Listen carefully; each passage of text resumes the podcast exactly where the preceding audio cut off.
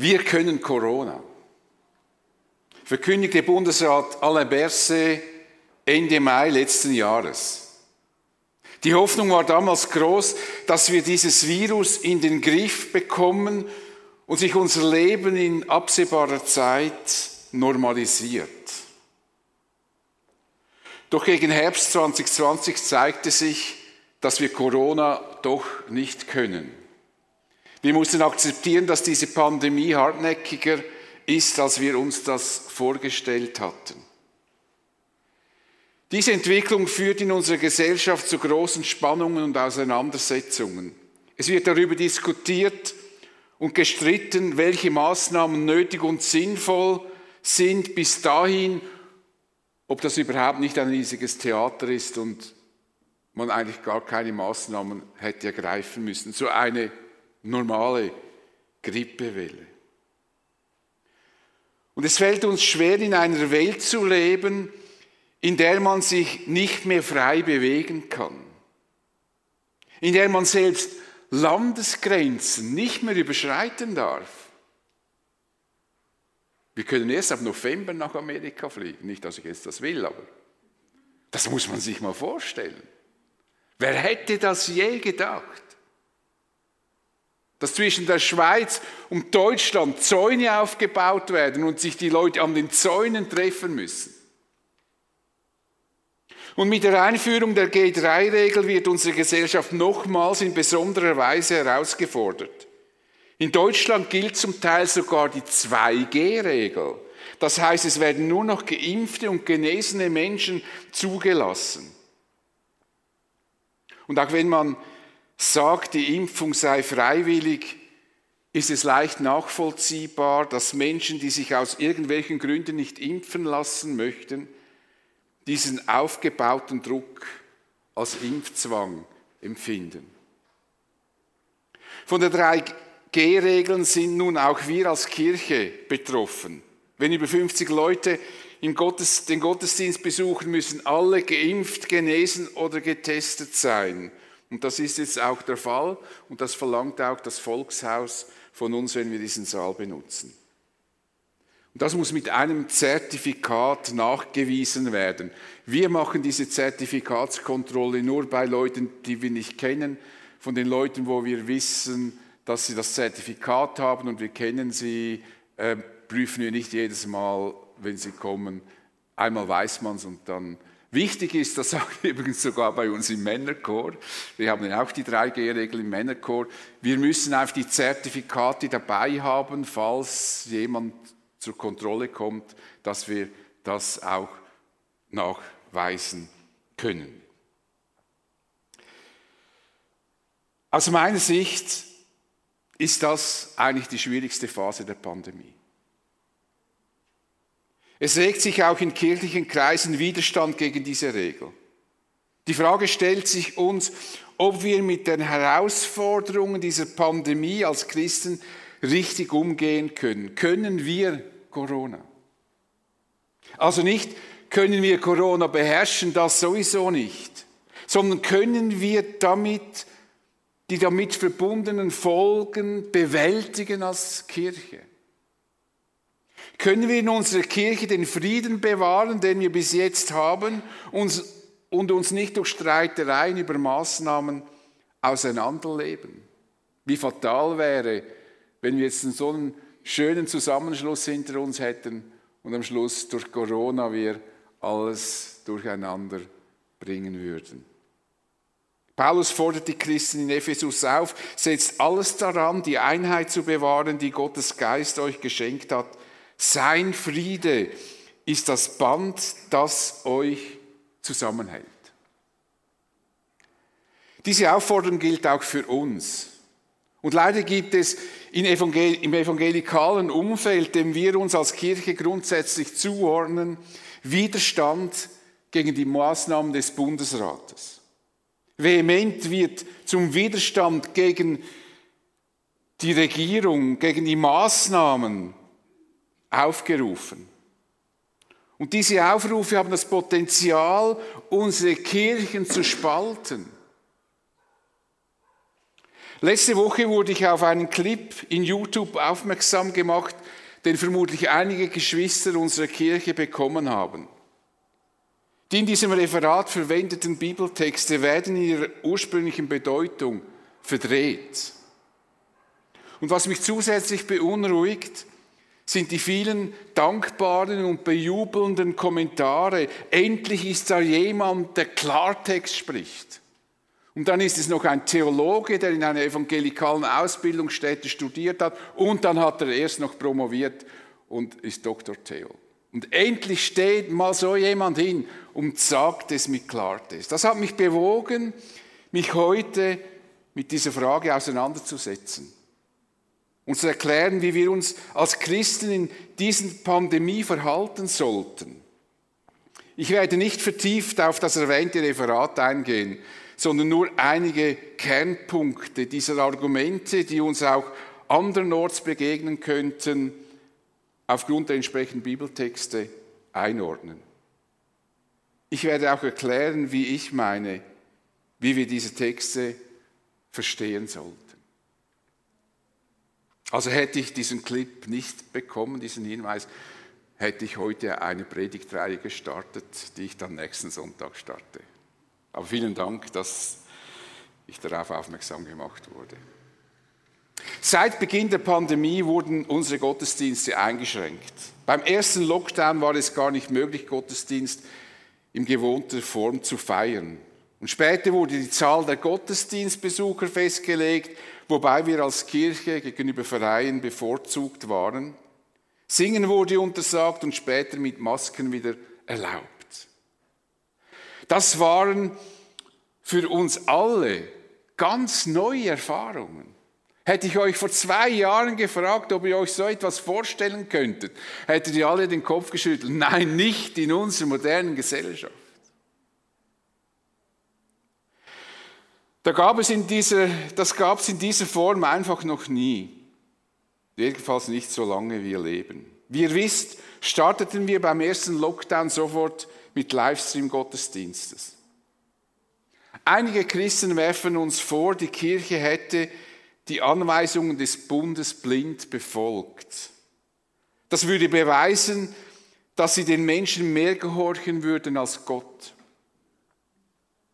Wir hätten gotttreu sein sollen und die Anweisung des Bundesrates nicht befolgen dürfen. In diesem für sie blinden Gehorsam gegenüber dem Staat würde der Glaube Schaden erleiden. Die These, je mehr wir der Obrigkeit gehorsam sind, desto weniger würden wir Gott gehorsam sein. Diese Aussage scheint eine gewisse Logik zu haben, aber sie ist dennoch falsch. Der Hohe Rat, die geistliche Führung des Volkes Israel, wollte Petrus und Johannes verbieten, über Jesus zu erzählen im Tempel. Diese entgegneten unerschrocken, urteilt selbst, ob es vor Gott recht ist, euch mehr zu gehorchen als ihm. Uns ist es ja auf jeden Fall unmöglich, nicht von dem zu reden, was wir gesehen und gehört haben. Wir werden unseren Auftrag erfüllen und weiterhin von Jesus erzählen, sagten sie ihnen. Und später wollten diese Leute Petrus und Johannes nochmals zum Schweigen bringen. Aber sie ließen sich nicht einschüttern, unerschrocken erwiderten sie, Gott muss man mehr gehorchen als den Menschen. Punkt. Wir wollen und können nicht schweigen. Das Evangelium muss verkündigt werden. Was wir gesehen und erlebt haben, wovon wir überzeugt sind, von dem wollen wir sprechen. Es geht also nicht hier um den Gottesdienst, sondern um die Verkündigung. So haben wir diesen Text bis heute immer verstanden. Für uns war diese Aussage von Johannes und Petrus bis heute eine persönliche Herausforderung, uns durch Widerstände in der Nachbarschaft, in der Familie, wo auch immer, den Mund nicht verbieten zu lassen, sondern über Jesus zu reden, dann, wenn wir denken, dass es gesagt werden muss und von Jesus gesprochen werden muss. So haben wir diesen Text bis anhin immer verstanden. Eines ist sicher, Diese Aussage lässt sich nicht auf unsere aktuelle Situation anwenden. Denn uns hat niemand je verboten, das Evangelium zu verkündigen. Es ist sogar so, dass wir mit dem Livestream mehr Menschen erreichen konnten als in unseren Gottesdiensten vor Ort.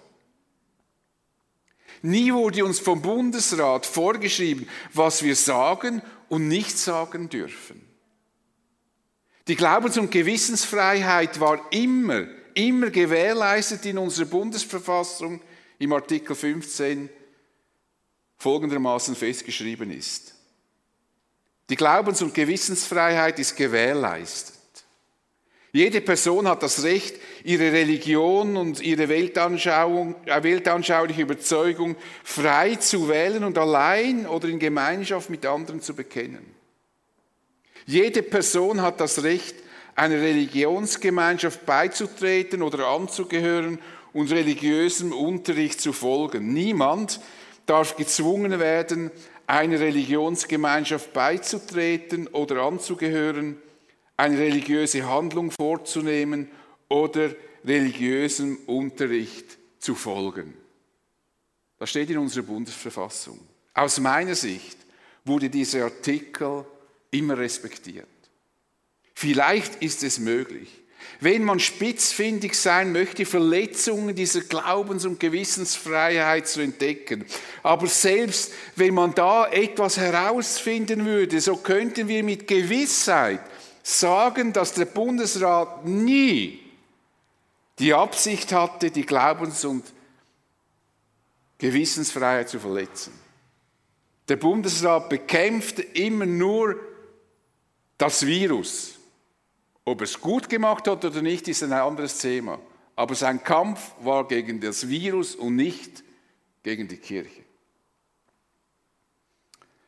Leider wird jetzt durch die Zertifikatspflicht der Zutritt zum Gottesdienst eingeschränkt. Über diese Maßnahme bin ich nicht erfreut. Und ich wäre froh, wenn es bei der letzten Regelung geblieben wäre. Aber nüchtern betrachtet verursachten alle Regelungen in der Vergangenheit, in den vergangenen Monaten gewisse Selektionen. Jede Person entschied für sich selbst, ob sie den Gottesdienst besuchen will. Es gibt Geschwister, die kommen seit Monaten nicht, weil sie keine Maske tragen möchten. Andere kommen nicht, weil sie gesundheitlich angeschlagen sind und jede Ansteckung vermeiden möchten. Einige kamen nicht, weil sie den Husten hatten und erkältet waren und die anderen Geschwister nicht ängstigen wollten. Und es gibt noch viele, viele Gründe, warum viele unter uns den Gottesdienst nicht besuchten im Zusammenhang mit dieser Pandemie. Mit der 3G-Regel, die ab 50 Gottesdienstbesucher gilt und bei uns bei jedem, werden nur die Kriterien vorgegeben, aber es geschieht natürlich auch eine gewisse Selektion. Nun gibt es Christen, die behaupten, Kirchen würden Jesus verraten, wenn sie die 3G-Regeln befolgen würden. Die Begründung, Jesus würde nie jemanden wegweisen, der zu ihm kommen möchte. Dieser Meinung bin ich auch. Was mich jedoch verwundert, ist die Tatsache, dass plötzlich Jesus mit dem Gottesdienst gleichgesetzt wird. Dieser Gedanke ist mir wirklich neu, jedenfalls als überzeugter Freikirchler. Seit Jahren besuche ich am Sonntag den Gottesdienst und nicht nur, weil ich Pfarrer bin. Das machte ich schon, als ich noch nicht Pfarrer war. Und ich besuche auch den Gottesdienst in meinen Ferien, wenn eine Kirche in der Nähe ist.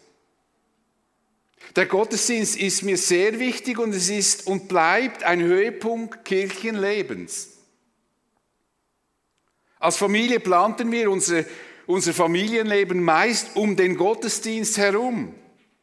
Egal, was wir am Samstagabend machten, am Sonntag geht man zum Gottesdienst. Das haben wir nicht von unseren Ursprungsfamilien gelernt. Ich musste nie in Gottesdienst als, als Kind und Jugendlicher. Hat mich niemand gezwungen, außer die Zettel für Konfirmation, die man da abgeben musste, um, um, um, um die Gottesdienstbesuche nachzuweisen. Aber meine, bei meiner Familie war das gar nicht so, dass man jeden Sonntag ging, auch bei der Familie meiner Frau nicht. Das wurde uns wichtig, als wir Christen geworden waren. Aber in all den Jahren, in denen ich Gottesdienste besuche, wäre ich nie, wirklich nie auf den Gedanken gekommen, ich würde am Sonntagmorgen zu Jesus gehen. Nie. Nicht im Ansatz. Das scheint mir ein eigenartiges Verständnis von Gottesdienst zu sein. Wer dieser Meinung ist, der hat eine fundamentale geistliche Tatsache nicht verstanden. Als Christen sollten wir wissen, dass Jesus und sein Vater durch den Heiligen Geist in uns lebt. Jesus lehrte seine Jünger so, wenn jemand mich liebt, wird er sich nach meinem Wort richten, mein Vater wird ihn lieben und wir werden zu ihm kommen und bei ihm wohnen. Finde ich einen der schönsten Verse im Neuen Testament. Gott wird bei uns wohnen. Jesus lebt in mir. Das ist das Großartige im christlichen Glauben. Wir folgen nicht einfach einer Gesetzesverordnung, sondern da lebt Gott in mir drin. Ich gehe also nicht zu Jesus, wenn ich einen Gottesdienst besuche, sondern Jesus begleitet mich, wenn ich den Gottesdienst besuche, denn er lebt in mir.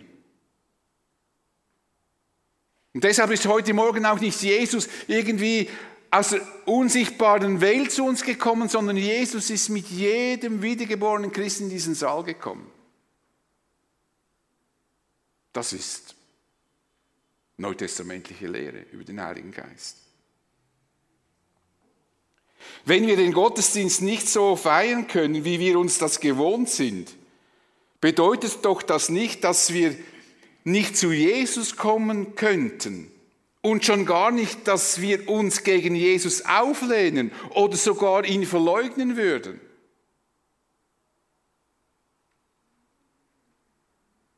Und es wird dann oft darauf hingewiesen, wir würden Menschen, die Jesus noch nicht kennen, vom Gottesdienst ausschließen, sodass sie das Evangelium nicht hören können. Wer ernsthaft dieser Meinung ist, den würde ich gerne fragen, wie oft das in unseren Gemeinden vorkommt, dass Menschen, die Jesus noch nicht kennen, zu uns in den Gottesdienst kommen möchten und dann sogar noch zu Zeiten von Corona.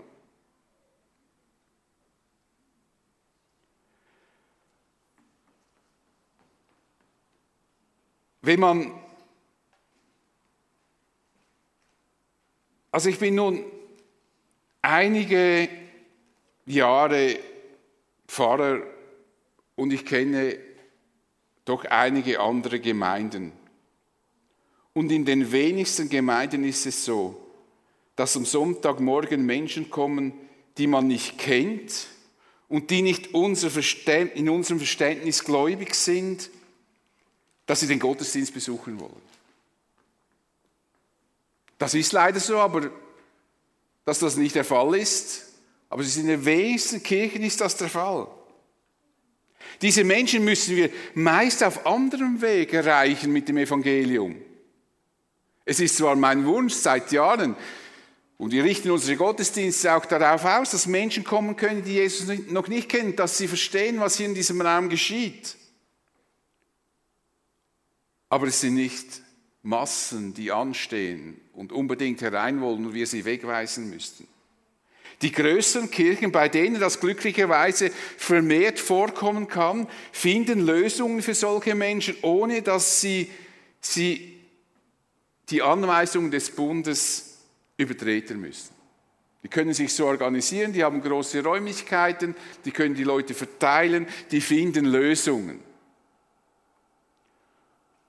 Unsere Kirche hat durch die Einschränkung den Livestream gestartet und damit mehr Menschen mit dem Evangelium erreicht, als wenn die Gottesdienste vor Ort gewesen wären. Menschen, die nie, wirklich nie zu uns in den Gottesdienst gekommen wären. Es waren auch Gläubige, aber es waren auch Menschen, die Jesus noch nicht kennen, die regelmäßig unsere Livestreams geschaut haben. Und wir können ja nicht sagen, dass wir nicht deutlich genug von Jesus sprechen. Und wie bereits aufgezeigt, lässt sich die Aussage, Gott mehr zu gehorchen als den Menschen, nicht einfach auf beliebige Situationen anwenden. Gott muss man mehr gehorchen als den Menschen. Gemeint ist hier die Verkündigung des Evangeliums. Es ist auch sehr fraglich, ob Menschen mit der Regierung gleichgesetzt werden können in dieser Aussage. Der Hohe Rat hatte nicht die weltliche Gewalt unter sich. Das war das römische Reich und deshalb brachten sie Jesus zum römischen Statthalter, denn der Hohe Rat durfte die Todesstrafe nicht verfügen und schon gar nicht ausüben. Sie hatten nicht die weltliche Gewalt. Also kann man dieses Menschen nicht einfach so tun, wie wenn das die Obrigkeit damit gemeint wäre. Und genau mit dieser Aussage wollen diese Leute die Christen dazu bewegen, die 3G-Regeln in den Gottesdiensten nicht zu befolgen. Jetzt sei es endlich an der Zeit aufzustehen und zu erwachen und dem Staat den Gehorsam zu verweigern. Zur Begründung scheut man sich auch nicht Parallelen zum Dritten Reich zu ziehen, was mich schon eher geschockt hat, muss ich sagen. Es wird übersehen oder umgedeutet, was Paulus den Christen in Rom über unser Verhalten gegenüber, und da spricht er dann wirklich von der Obrigkeit, als Regierung sagt. Er schreibt, jeder soll sich der Regierung des Staates, in dem er lebt, unterordnen. Denn alle staatliche Autorität kommt von Gott. Und jede Regierung ist von Gott eingesetzt. Dem Staat den Gehorsam zu verweigern, heißt also, sich der von Gott in eingesetzten Ordnung zu widersetzen. Wer darum dem Staat den Gehorsam verweigert, wird zu Recht bestraft werden. Das schrieb Paulus ich weiß, ich habe auch schon Sachen gelesen, da wird das sehr beschönigt, wie die, die damaligen Zustände waren und wie toll die Obrigkeit. Wisst ihr, was für ein Kaiser regierte, als, als Paulus das aufgeschrieben hat in Rom? Nero. War das ein toller Kaiser? Da müsst ihr mal die Geschichte von Nero lesen, was er alles gemacht hat. Schlussendlich hat er Rom angezündet, hat die Schuld den Christen in die Schuhe geschoben und hat die Christen dafür bestraft. Und Paulus sagt, wir sollen uns, wir sollen der Obrigkeit gehorsam sein. Natürlich gibt es Zeiten, in denen sich Kirche und Staat reiben. Es gibt Situationen, in denen Christen aufstehen sollten, um dem Staat seine Grenzen aufzuzeigen. Aber jetzt ist dieser Moment nicht gekommen, der uns dazu zwingen muss, sich dem Staat zu widersetzen. Der Bundesrat und unsere Regierungen bemühen sich, eine der größten Gesundheitskrisen, die wir erleben, zu bewältigen. Dazu werden verschiedene Maßnahmen erlassen, die wir gut oder schlecht finden können. Ich bin auch nicht mit allen Maßnahmen einverstanden. Ich kann vieles nicht verstehen. Ich könnte euch eine ganzes, ganze Liste aufstellen, was ich nicht verstehe. Aber das ist meine kleine Welt, in der ich lebe. Und ich weiß nicht, was für Entscheidungen ich treffen würde oder müsste, wenn ich auf der Ebene eines Bundesrates wäre. Wir müssen auch ein bisschen bescheiden sein. Wir sind nicht Dreh- und Angelpunkt der Welt und auch nicht der Schweiz, auch nicht als Christen. Sondern wir sollten vielmehr sehen, wie schwierig das ist, diese Entscheidungen zu treffen. Und ich kann euch eins sagen, auch wenn Bundesrat vielleicht ein toller Job ist, aber in dieser Zeit anstelle von Perse zu sein. Finde ich nicht sehr attraktiv. Der muss heute vermehrt unter Polizeischutz sich bewegen, dass er überhaupt sich noch bewegen kann in der Schweiz. Was, ist denn, was sind denn das für Zustände?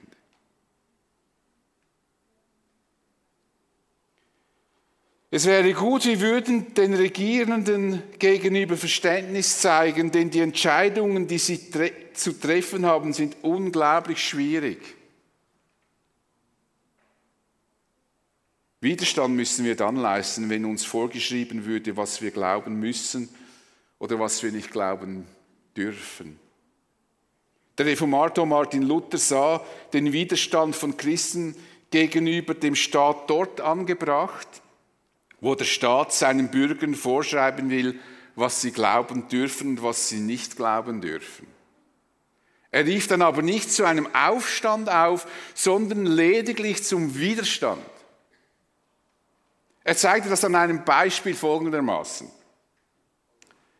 Wenn dir nun dein Fürst oder weltlicher Herr gebietet, es mit dem Papst zu halten, also wir sind in der Reformationszeit, also wenn dir der Staat sagt, du musst das glauben, was die katholische Kirche äh, vertritt und will, dass wir glauben, wenn das der Staat von dir verlangt und so oder so zu glauben oder dir gebietet, Bücher auszuliefern, das sind natürlich dann die Bücher der Reformation, sollst du ihm folgendermaßen antworten. Es steht Luzifer nicht zu, wer das auch immer ist. Vermutlich meint er damit der Papst. Die Reformatoren waren damals nicht so zimperlich mit der Sprache, mit den Ausdrücken. Äh, neben Gott zu sitzen. Lieber Herr, ich bin verpflichtet, euch mit Leib und Gut zu gehorchen. Wenn ihr mir nach dem Maß eurer irdischen Macht etwas gebietet, werde ich gehorchen. Wenn ihr aber von mir verlangt, zu glauben und Bücher auszuliefern, werde ich nicht gehorchen. Denn dann seid ihr ein Tyrann und greift zu hoch, indem ihr gebietet, wozu ihr weder Recht noch Macht habt. Nimmt er dir deswegen dein Gut und bestraft diesen Ungehorsam, selig bist du. Danke Gott, dass du würdig bist, um des göttlichen Wortes willen zu leiden. Lass den Narren nur toben, er wird seinen Richter wohl finden. Denn ich sage dir, wenn du ihm nicht widersprichst und ihm freie Hand lässt, dir den Glauben oder die Bücher zu nehmen, hast du Gott tatsächlich verleugnet. Für Martin Luther gab es eine Widerstandspflicht wenn es um den Glauben geht.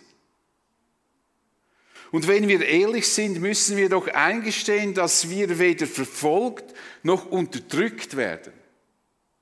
Und ich muss sagen, das ist etwas, was mir, was, was, was für mich sehr schwer zu ertragen ist. Immer diese Polemik zu hören, mit dem unterschwelligen Ton, dass wir jetzt unterdrückt und bedrängt werden als Christen und quasi wie wenn man eine Verfolgung hervor, heraufbeschwören will. Wenn wir das tun, dann haben wir keine Ahnung, was Verfolgung heißt. Wirklich nicht. Dann sollten wir uns schämen, weil das, was wir erleben, hat mit Verfolgung überhaupt nichts zu tun, sondern es ist eine Gesundheitskrise, in der wir stehen. Wir werden weder unterdrückt noch verfolgt. Ich befürchte viel mehr, wenn Christen gegen den Bundesrat Widerstand leisten, sie dem Evangelium keinen guten Dienst erweisen.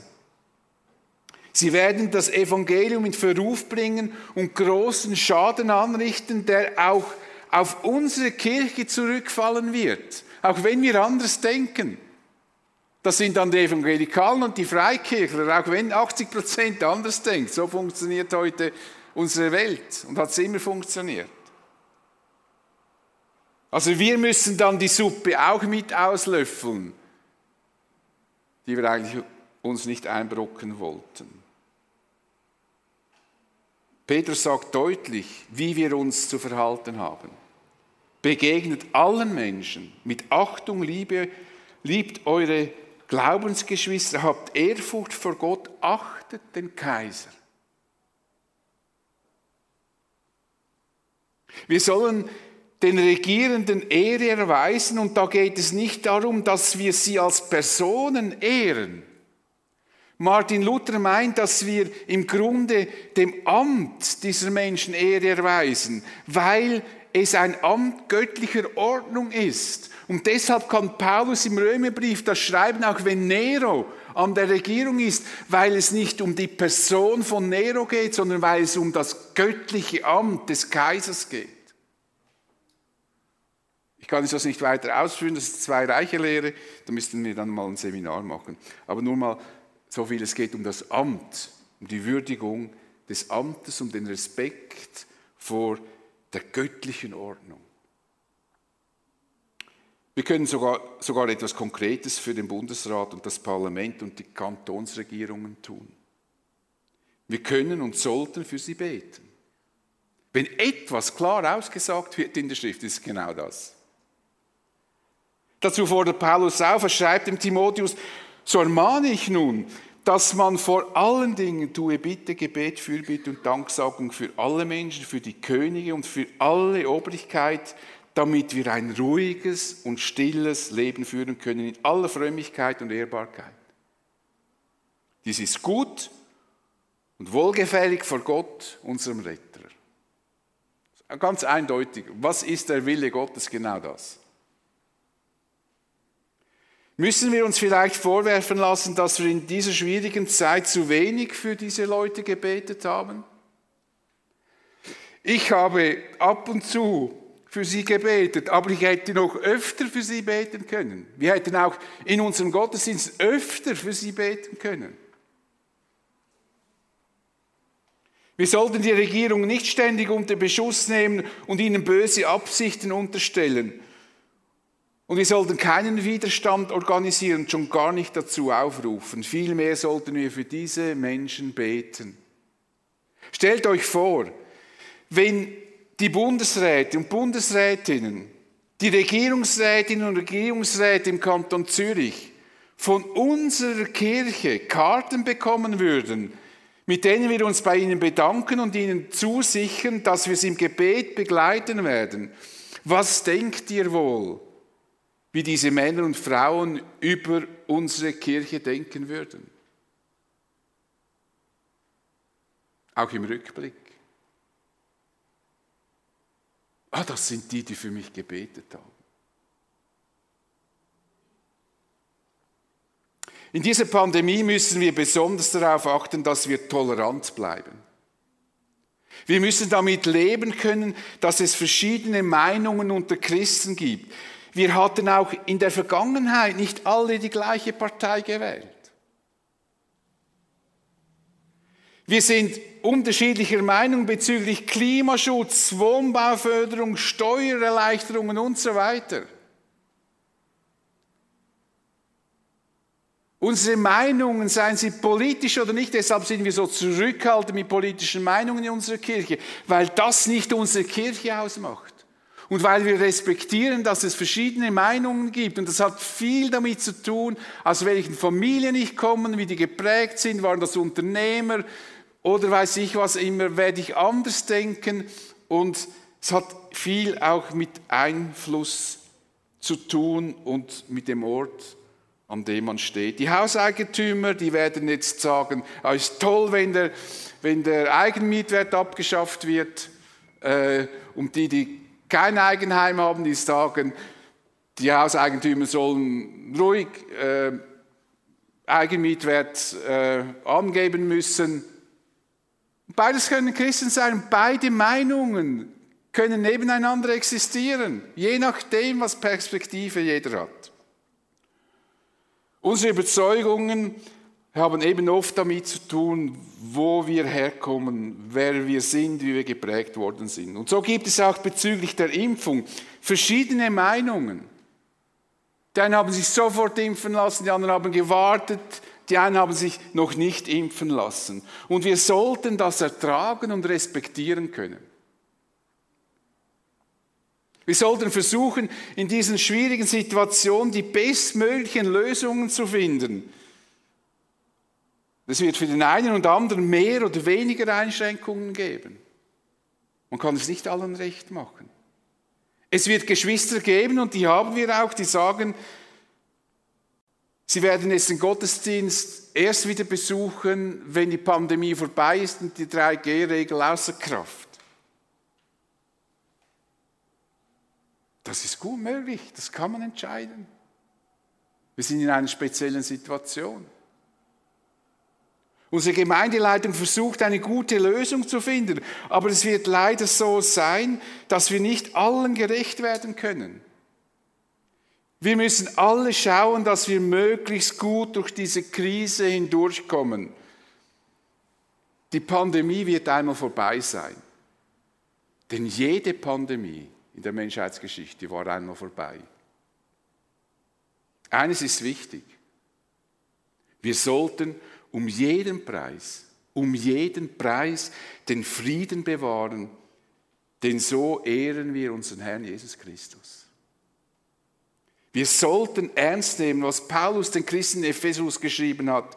Keiner soll sich über den anderen erheben, seid vielmehr allen gegenüber freundlich und geduldig und geht nachsichtig und liebevoll miteinander um. Setzt alles daran, alles, die Einheit zu bewahren, die Gottes Geist euch geschenkt hat. Sein Frieden ist das Band, das euch zusammenhält. Ja, wir können Corona, wenn wir Jesus treu bleiben und wir den Frieden in unserer Kirche bewahren. Ich bete mit uns. Ich danke dir, Vater, dass wir dich kennen dürfen und wissen, dass du im Regiment dieser Welt sitzt und dass auch die Obrigkeit, die Regierenden, ob sie demokratisch gewählt sind oder nicht, schlussendlich ein Amt ausführen, das du eingesetzt hast. Und du siehst, wie wir hin und her gerissen sind jetzt gerade durch diese Pandemie, wie es auch in unseren Kreisen, in evangelikalen Kreisen,